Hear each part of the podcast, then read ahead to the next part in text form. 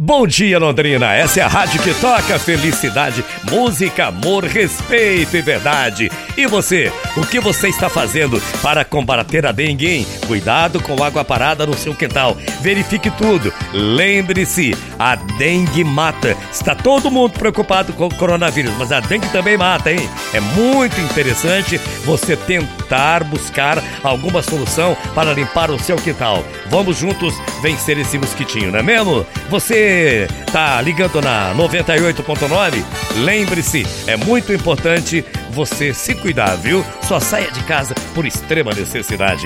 Antes de fechar o programa, eu quero parabenizar a companheira de trabalho nossa, a nossa companheira Luísa, que é da coordenação de músicas, coordenação de músicas do programa, e que hoje completa mais um ano de vida. Em nome dos seus filhos, da sua família, da direção da Rádio Pai Querer FM e de todos os funcionários, abraçamos você. Que Deus te ilumine sempre. Muita paz, muita saúde em seus caminhos e muitos e muitos anos de vida. Parabéns, Luísa, pelo seu aniversário com uma proteção divina. Amanhã, hein? Amanhã, às 8 horas da manhã, eu volto com você. Obrigado ao Cleiton Damiani e ao Lucas Antônio que modularam o som desse programa, levando para você a melhor qualidade possível. A programadora do dia, aniversariante a Luísa, com a, as músicas no comercial. O Renan, no 33565500. A Paula, marketing, a Miele, a Inara e também o Emerson. E aí, do outro lado, você é a pessoa muito mais importante pra gente.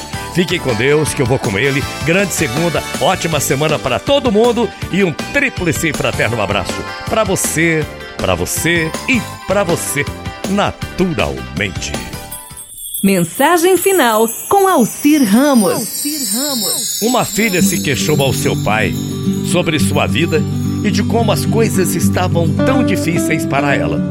Ela já não sabia mais o que fazer e queria desistir. Estava cansada de lutar e combater. Parecia que assim um pouco do problema estava resolvido e outro surgia. Seu pai, um chefe, levou até a cozinha dele, encheu três panelas com água e colocou em cada panela um fogo bem alto. Em uma ele colocou cenouras, em outra colocou ovos e na terceira pó de café. Deixou que tudo fervesse sem dizer uma palavra. E a filha deu um suspiro e esperou impacientemente, imaginando o que o pai estaria fazendo. Uns 20 minutos depois, ele apagou as bocas do gás, pescou as cenouras e colocou-as em uma tigela. Retirou os ovos e os colocou em uma tigela. Então pegou o café com uma concha e colocou também em uma tigela. Virando-se para a filha, perguntou: Querida filha, o que você está vendo? Cenouras, ovos e café, respondeu a menina. Ele a trouxe para mais perto e pediu-lhe para experimentar as cenouras. Ela obedeceu, o papai, e notou que as cenouras estavam macias. Ele então pediu para que a filha pegasse um ovo e o quebrasse. Ela obedeceu o pai e, depois de retirar a casca, verificou que o ovo endurecera com aquela fervura.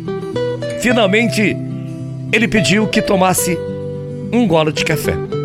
A filha deu um sorriso ao provar o seu aroma delicioso.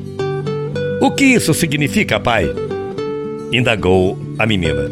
Ele explicou que cada um deles havia enfrentado a mesma adversidade a água fervendo, mas que cada um reagira de maneira diferente.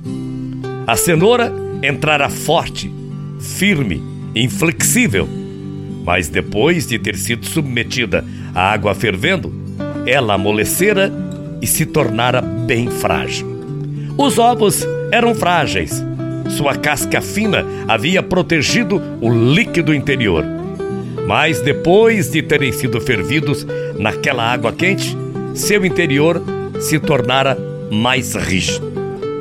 O pó de café, contudo, era incomparável. Depois que fora colocado na água fervente, ele havia mudado a água. Aí o pai pergunta para a filha: Qual deles é você, minha querida? Quando a adversidade bate à sua porta, como você responde?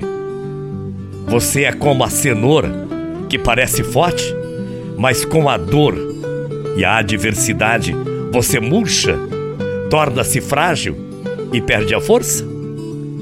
Ou você será como o ovo, que começa com um coração maleável, mas depois de alguma perda ou decepção se torna mais duro, apesar de a casca parecer a mesma, hein?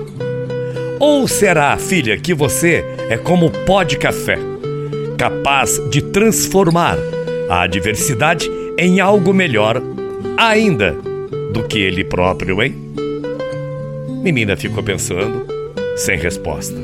Pois é, somos nós os responsáveis pelas próprias decisões.